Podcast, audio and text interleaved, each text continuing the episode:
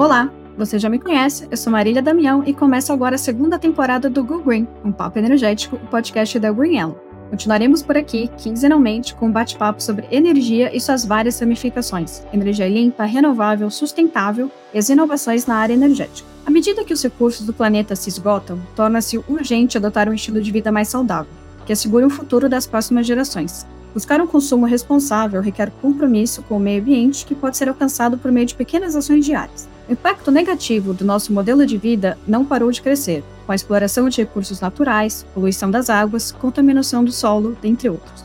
Mas você já pensou o que pode ser feito aí na sua casa para garantir uma vida mais sustentável?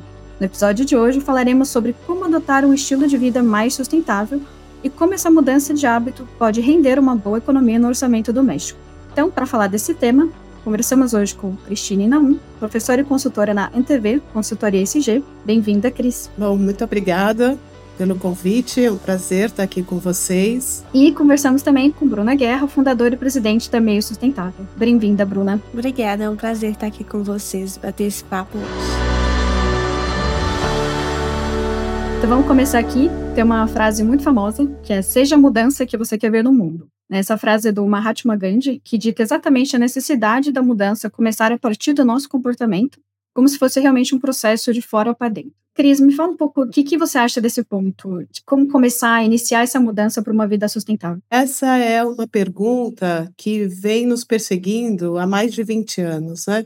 Quer dizer, como é que a gente, como pessoa física, pode ajudar a transformar o planeta, a tornar o planeta mais sustentável? Uma das principais questões, eu acho, é a gente prestar atenção naquilo que a gente consome. Nós vivemos numa sociedade do consumismo, a construção dos desejos né, de consumo e a sociedade no sentido de promover sempre algo novo para que a gente deseje, para que a gente consuma e assim por diante. Então, eu acho que a primeira questão é a gente prestar atenção naquilo que a gente consome.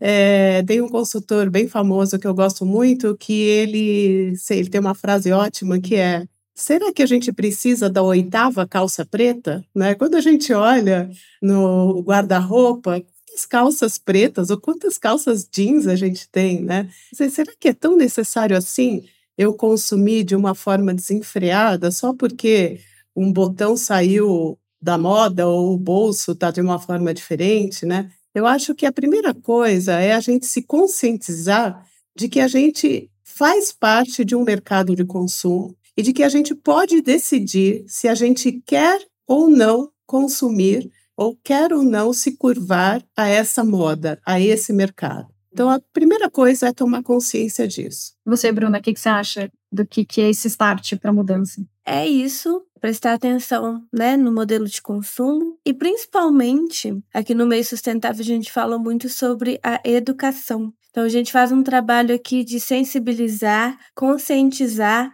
para depois mobilizar as pessoas a fazerem essas trocas positivas que gera o comportamento e esse comportamento é passado para as futuras gerações. Então, a gente percebe aqui dentro do meio sustentável, no nosso portal de comunicação e olhando dentro da nossa própria casa, que a mudança de hábito é o primeiro passo para gerações futuras aprenderem com a gente também, que cada detalhe, cada mudança é muito importante. Que a gente fala muito também de causa e consequência, quando a gente fala de mudança de hábito. Porque cada mudança de hábito que a gente faz, a gente consegue ver ali a consequência e também ver detalhes que a gente antes não percebia no nosso dia a dia. Então, isso é muito importante também. A, a mudança de hábito é realmente o primeiro passo aí para um futuro existente, né? Essa geração atual, né, acho que também é um pouco mais consciente, né? Então, hoje a gente vê muito mais apelo, enfim, todas essas questões SG, mas o consumidor também acho que está um pouco mais alerta, né? ainda vivemos no mundo de consumismo, como a Cris falou, mas já temos muitas marcas surgindo que tem essa questão de reduzir lixo, de trabalhar menos essas questões. E aí, assim, a gente, né, a gente fala de adotar uma vida sustentável, então, geralmente a gente fala de usar produtos de limpeza ecológico, por exemplo, consumir com menor impacto ambiental, separar o lixo correto, né? São algumas coisas básicas que a gente fala, pelo menos, de algumas iniciativas. Mas, Cris, você acha que ainda tem dificuldade das pessoas fazerem isso? O que, que são as maiores barreiras que você vê? Olha, eu acho que sim, né? ainda existe dificuldades, e quando a gente fala de que o consumidor mudou, eu acho que a gente precisa aí fazer uma segmentação de que consumidor a gente está falando, né? Porque, assim como a Bruna trouxe, tem uma questão importante da informação. Essa informação não chega a toda a sociedade, né? Chega àquelas pessoas que têm mais acesso à informação que é geralmente uma classe média que tem uma boa educação e assim por diante, né? O esforço ele tem que ser no sentido de comunicar essa importância, né, da sustentabilidade, do comportamento sustentável para toda a sociedade, não só para uma parcela, né? Embora a gente veja jovens chegando com uma outra pegada, com uma outra visão né, sobre o consumo e exigindo também das marcas né, um, um posicionamento e atitudes né, mais fortes em relação à sustentabilidade, a gente tem a grande parcela da população, não só, não só no Brasil, mas no exterior, que ainda não tem essa consciência. Então, eu acho que uma comunicação massiva sobre isso, sobre a importância de se reciclar, a importância do consumo consciente, né? importância da vida saudável pelo consumo, isso tem que ser mais disseminado na sociedade. A gente sim ainda tem uma dificuldade porque esses produtos e essas empresas, eles veem o consumidor como nicho de mercado ainda, né? O que é um nicho de mercado? São pessoas que têm lá os mesmos hábitos de consumo. Então, por exemplo, é, o shampoo que não, não impacta na natureza, ou produto de limpeza, como você falou, ele não é acessível a toda a população. É até difícil de encontrar esse tipo de produto, né? Então, eu acho que a gente ainda tem que caminhar muito no sentido de, é, além de informar, ter mais acesso aos produtos. E também, na minha visão, não só as empresas menores, né, que acabam fazendo esses produtos, né, então a gente vê empresas pequenas e médias, né, trabalhando nesse mercado, mas a, as grandes empresas também têm que mudar sua forma de produzir. Ok que as, as pequenas empresas e as médias empresas produzam né, esses produtos mais sustentáveis, né? mas só que as grandes empresas também têm que estar atentas a isso. Né? Então, é, o consumidor ele precisa chegar no supermercado ou numa farmácia e ter certeza de que qualquer produto que ele comprar ali vai ser sustentável. E não ele ter todo esse trabalho de ter que ir atrás de um produto sustentável. Na verdade, tem que ter, haver uma transformação das indústrias para que, das grandes e das médias, para que todos os produtos sejam sustentáveis. Né? Nenhum produto que o consumidor compre ele tenha que ficar avaliando se é ou não sustentável. Na verdade, ele simplesmente tem que comprar o produto e o produto tem que vir sustentável. Ok, para essa conscientização do consumidor, eu acho que é, ele deve sim buscar os produtos mais sustentáveis, olhar, ter um olhar diferenciado sobre seu consumo. Ele também pode é, influenciar as marcas ou fazer valer os seus direitos de comprar de grandes empresas produtos sustentáveis também. E aí, Bruna, a gente vai para outro ponto também, que é a questão dos fatores externos, né? Então, a gente está falando de uma mudança da indústria de bens de consumo, né? Da indústria né, de vários setores aí. Como que você vê o papel também das políticas públicas e o papel que o governo mesmo tem, talvez, de incentivar, de facilitar, talvez, as empresas a terem produtos sustentáveis? Porque hoje o ticket desses produtos é mais caro porque provavelmente é mais caro produzir esses produtos eventualmente né? Como que você vê essa questão? É exatamente isso que eu venho explicando para o meu público. O que, que o meio sustentável faz? A gente é um elo de informação ali que quer saber justamente o que a Cris acabou de falar. Quais empresas estão produzindo de forma mais sustentável? E é uma pergunta que eu sempre respondo, né, tanto nos directs quanto nos comentários dos posts, exatamente isso. Bruna, meu sonho ter esse produto aqui em casa, mas ele não cabe no meu bolso ainda, né? Então, assim, é uma pergunta que eu respondo muito e eu respondo sempre de forma mais sincera possível. Que eu entendo que é um produto mais caro no mercado, mas a gente tem que parar para pensar também o que, que o empresário teve que aprovar, pesquisar, porque geralmente envolve muita tecnologia, o que, que o empresário teve que fazer para colocar aquele produto no mercado. E certamente ele teve maiores custos, né? Do que um produto que não tem essa tecnologia e não tem a sustentabilidade nele. Então, eu falo muito disso com a minha audiência, no meu canal de comunicação. É uma pauta muito discutida, justamente em relação ao, aos preços dos produtos. E aí entra a parte do governo. Eu acho que daqui a um tempo é, a gente não vai ter mais escolha. Ah, vou comprar esse produto sustentável e esse não. Daqui a um tempo, o governo, as empresas, as políticas públicas terão que se mover para que todas as empresas se tornem aí é sustentável, ou com algum projeto, ou dentro do produto em si, que é o mais interessante. Daqui a um tempo eu, eu vejo essa mudança no mercado, e aí envolve também governo e políticas públicas, né? A gente vê hoje alguns, é, algumas isenções fiscais para algum setor do mercado ali. Então, eu acho que é algo que está começando a se mover agora, mas eu acho que essa transição vai ser rápida. É, não a transição de todas as empresas serem sustentáveis, mas é, do governo se mover cada dia mais, cada vez mais, com políticas públicas, porque daqui a um tempo não teremos escolha, né? Parece uma frase meio catastrófica, meio clichê, mas é verdade. Assim, daqui a um tempo não teremos escolha, teremos que consumir da forma mais consciente porque é, a nossa existência vai depender disso. E não é um tempo muito longe, não, né, Cris? não é muito longe, não.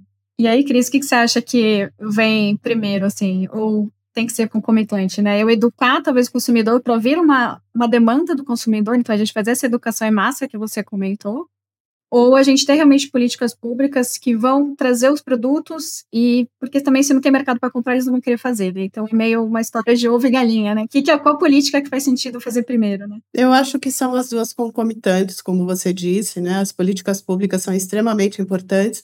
Eu acho que hoje o governo já está se movimentando nesse sentido, porque hoje existem parâmetros para o governo é, realizar compras sustentáveis. Então, as empresas elas precisam prestar contas de diversas questões para poder é, sustentáveis para poder é, ser fornecedora do governo, né? E essa pressão também existe nas pequenas e médias empresas, que são obrigadas a ter uma agenda ESG para poder fornecer para as grandes empresas, que têm a sua agenda ESG já muito forte, cobrada aí pelo mercado financeiro e pelos investidores.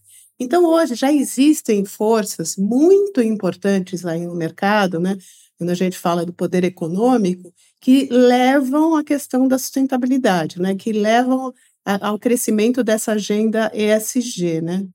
E por que isso? Acho que é importante a gente lembrar, né, como a Bruna trouxe, que não tem mais jeito, a gente não tem mais para onde fugir, né? A gente está chegando num ponto de inflexão do planeta em que, se a gente não reduzir as emissões de gases de efeito estufa, nós vamos ter não só a geração futura, essa geração mesmo que já está sofrendo com isso, né?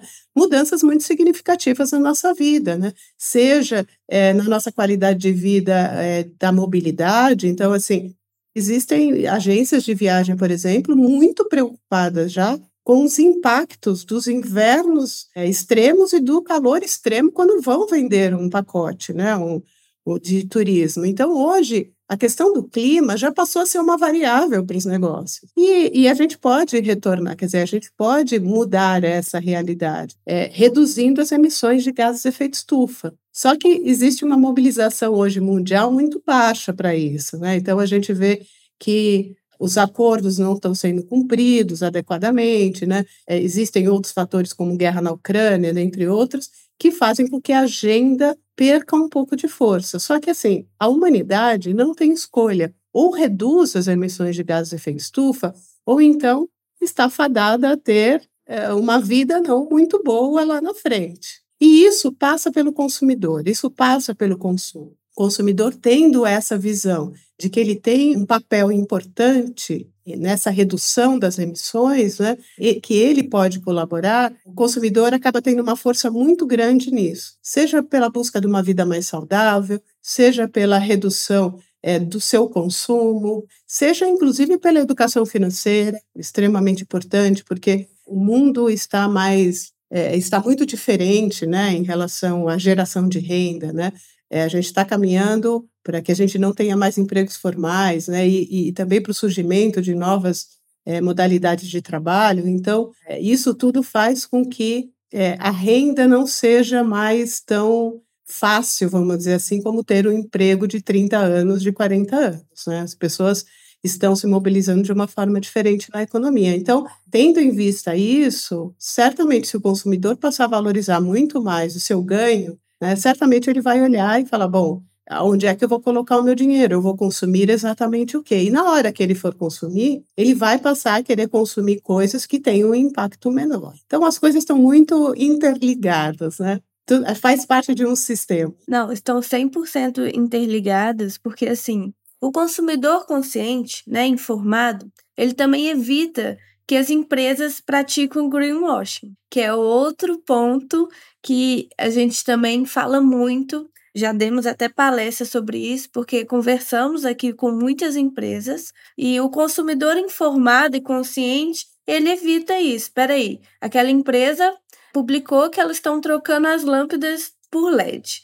Mas como que está a qualidade da água dessa empresa? Então, assim, é muito importante a empresa dar conta do seu próprio resíduo gerado por ela mesma. Né? Para começo de conversa, a empresa ela precisa é, fechar o ciclo, o ciclo que a gente fala aqui, é, dentro do meio sustentável, justamente o que ela pôs no mercado, ela tirar. Então, o consumidor consciente e informado, ele começa a cobrar das empresas atitudes verdadeiramente sustentáveis, para que a gente não caia também em greenwashing, que não ajuda em, em nada.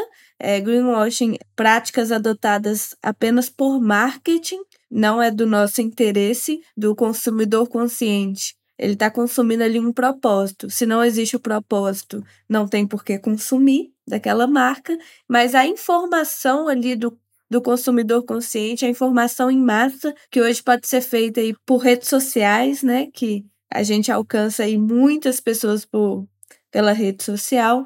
Eu acho que é um ponto-chave quando se fala de consumo consciente, de empresas se adaptando ao mercado, de políticas públicas. Acho que vem muito da informação. E aí, aproveitando, Bruno, se você pudesse também, assim, ensinar como que nós podemos buscar essas informações, que eu acho que isso também é uma dificuldade, talvez, que as pessoas tenham, né? Por exemplo, ah, vou comprar uma marca, o que, que eu posso fazer para achar essa informação, né? Como eu posso virar um consumidor consciente, vamos dizer assim. É exatamente por isso que o meio sustentável nasceu, acredito. eu sou bióloga de formação e eu sempre fui apaixonada por sustentabilidade. E no começo, né, depois que eu formei, eu fui dar aula. E aí eu chegava nas salas, falava com meus alunos sobre tal marca que estava fazendo diferente no mercado e ninguém conhecia as marcas, né? Os meninos mais antenados ali nas redes sociais. Pô, Bruno, eu nunca ouvi falar dessa marca. Ficava, meu Deus do céu. É, as marcas é, novas que estão começando agora com a sustentabilidade no DNA, elas não têm visibilidade no mercado. O que, que eu posso fazer para dar visibilidade e reconhecimento a essas marcas. Foi aí que eu falei, eu vou, eu vou criar com dois sócios, né, que também é da área, um portal de comunicação onde eu vou falar sobre marcas que estão fazendo diferente no mercado. Então, hoje a gente tem o Instagram, mas a gente tem blog, a gente tem newsletter, a gente tem o TikTok, né, que alcança milhares de pessoas com um, um clique só que é justamente para informar essas pessoas as marcas que estão fazendo diferente no mercado. Mas além das redes sociais, que você pode procurar e se informar, é, eu vejo muito é realmente ler o rótulo. E não é porque o rótulo é verde, viu, gente? Não é porque o rótulo é verde que aquele produto é sustentável. Inclusive, isso é uma das práticas do greenwashing. É ler o rótulo mesmo, né? De que aquele produto é feito, procurar sobre as empresas no, no Google. Eu não sei se só eu se fa que faço isso, mas eu faço muito, né? Quando vem uma empresa com um discurso em relação à sustentabilidade, a gente tem que ir mais profundo, mais a fundo, procurar canais de autoridades que estão falando de empresas como meio sustentável. E eu reconheço que tem muita gente que faz isso, porque eu respondo muitas perguntas assim. Então eu respondo, Bruna, vou comprar de tal marca. É, eu vi que eles têm tal projeto. Você já ouviu falar sobre isso? É verdade? É, você já leu algum relatório da marca, né? algum relatório de sustentabilidade, e aí eu, eu converso com a minha audiência ali no intuito mesmo de direcioná-los. Então, é uma das práticas é ler rótulos né, no supermercado e realmente pesquisar sobre aquela empresa ou aquele projeto que saiu na mídia. Sempre desconfiando. Eu sou assim. Eu, enquanto eu não me provar, sabe? Eu tô lá pesquisando ainda. Agora, eu acho que esse serviço, esse trabalho que você faz é incrível, né? Eu acho que esse trabalho muda o mundo, sem dúvida nenhuma.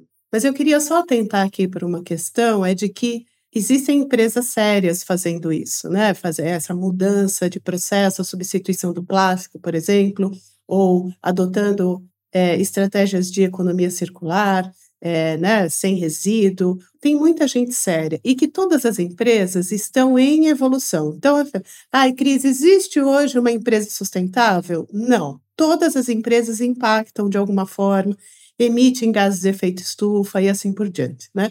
Então, é, é importante a gente olhar para as empresas, sem dúvida, né? Mas é importante também a gente saber que as empresas estão evoluindo. Né? As empresas estão investindo né, ao longo do tempo para poder mudar o seu processo de produção ou a sua reciclagem ou o que quer que seja. Então, é muito importante a gente estar de olho nesses projetos, o que é greenwashing, o que, que não é, né? mas ao mesmo tempo ter essa consciência de que está todo mundo evoluindo. Certamente num ritmo bem, bem mais baixo do que deveria, né? porque a gente precisaria de um engajamento muito maior, mas é importante a gente ter isso em mente eu respondo muito essa pergunta: essa empresa é perfeita?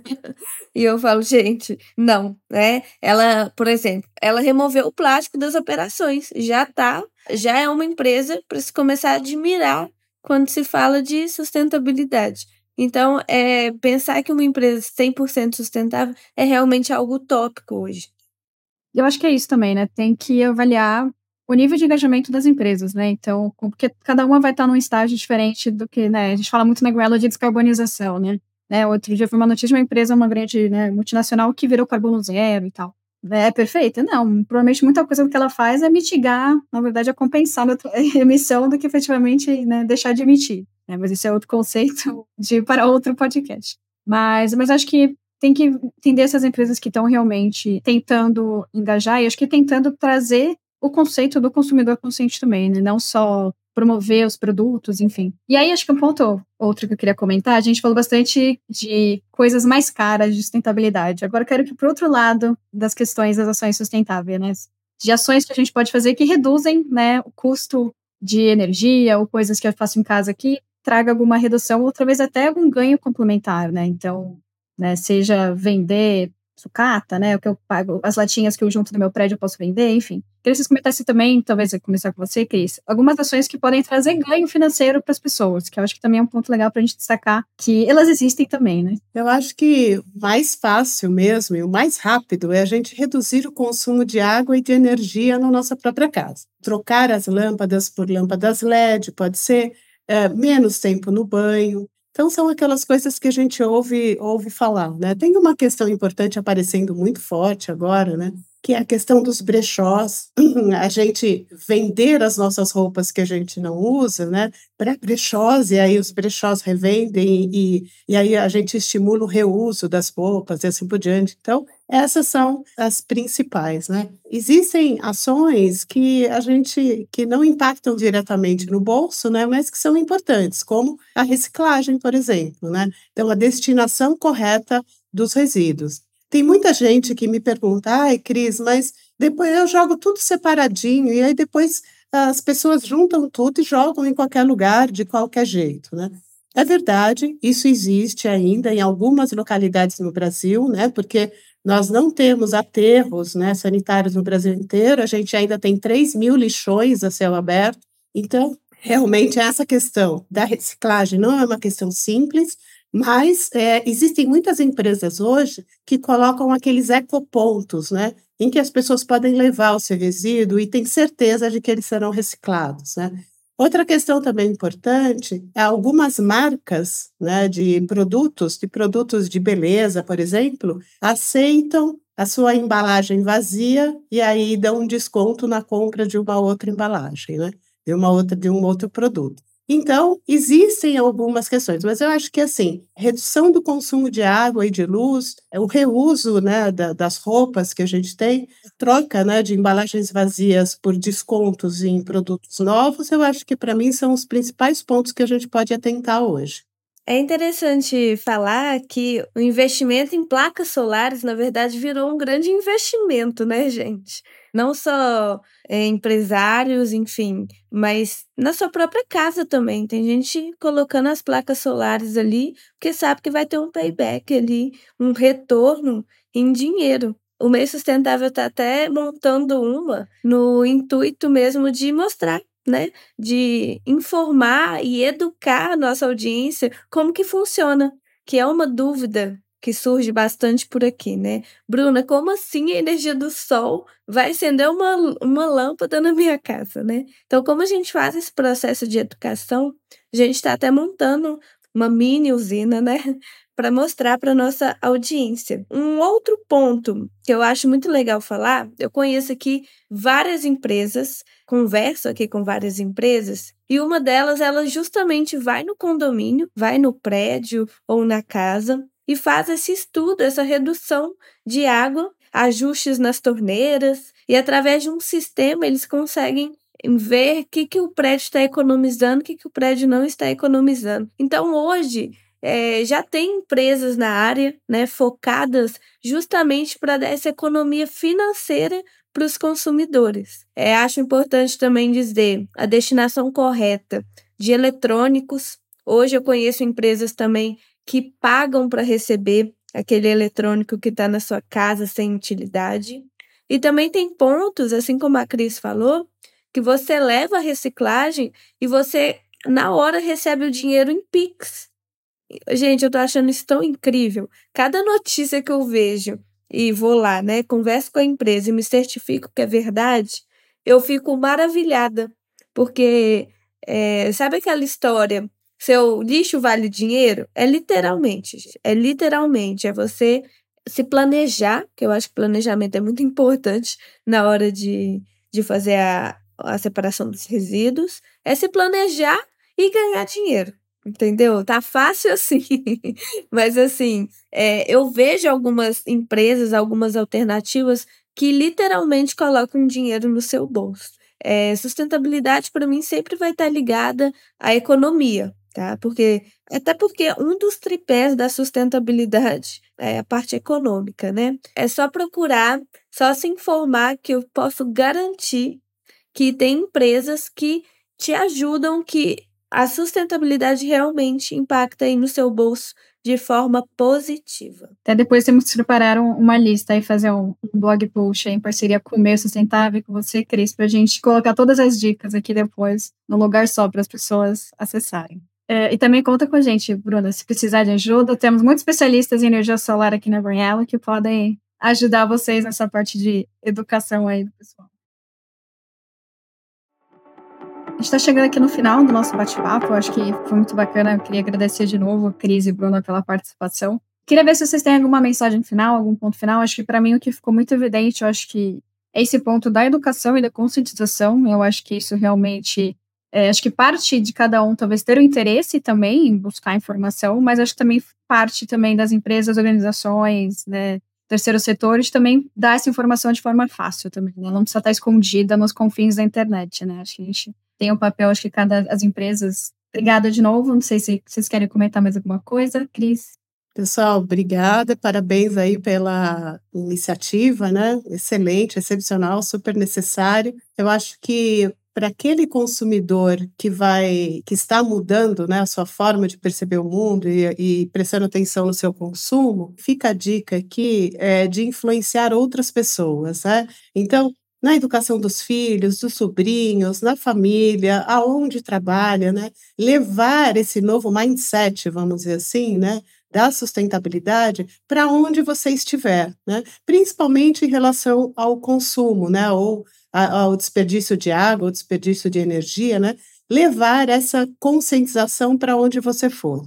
Né? Eu acho que isso é, tem um poder realmente transformador. né? Essa, esse poder é, de quem é, se transformou já, né? De quem já tem aí uma nova visão, pode influenciar outras pessoas. Ai, gente, eu que agradeço. É sempre um prazer estar falando, né, sobre sustentabilidade, tanto sustentabilidade no, no dia a dia, tanto sustentabilidade corporativa. Se eu fosse deixar uma dica, é realmente você não irá acordar a pessoa mais sustentável do mundo. É realmente um processo. E eu que respiro sustentabilidade, tenho meio sustentável, escrevo sobre isso todos os dias, não sou né, 100% sustentável.